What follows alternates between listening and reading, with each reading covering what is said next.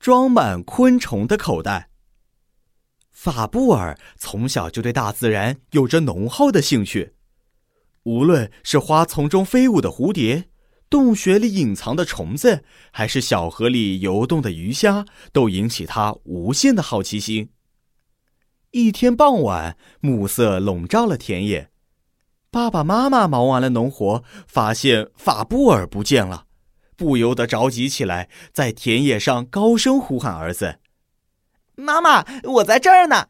瞧，我抓到了那只会唱歌的虫子。”妈妈一看。儿子的手里拿着一只全身翠绿、触角细长的纺织娘。三天前，法布尔就告诉妈妈，花丛里经常传出一种动人的声音，不知是谁在唱歌。现在他终于找到了这位歌唱家。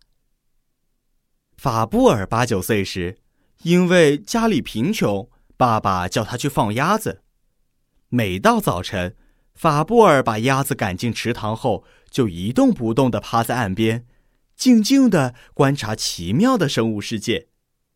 在池塘的草丛里，法布尔发现了一只全身碧蓝、比樱桃核还要小一些的甲虫。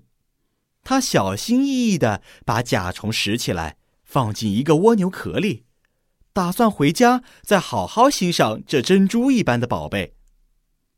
夕阳快下山时。法布尔的口袋里装着放甲虫的蜗牛壳，欢欢喜喜的赶着鸭子回来了。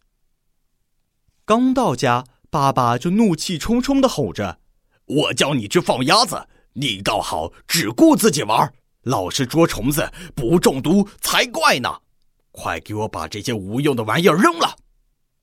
爸爸的训斥并没有驱散法布尔对昆虫的迷恋，强烈的兴趣已经种在他的心里。正是这种兴趣，把法布尔引进科学的殿堂，使他了解了昆虫的世界。难怪后人为了纪念法布尔，在为他建造的雕像上，两个衣袋全部做得高高鼓起，好像塞满了沉甸甸的昆虫。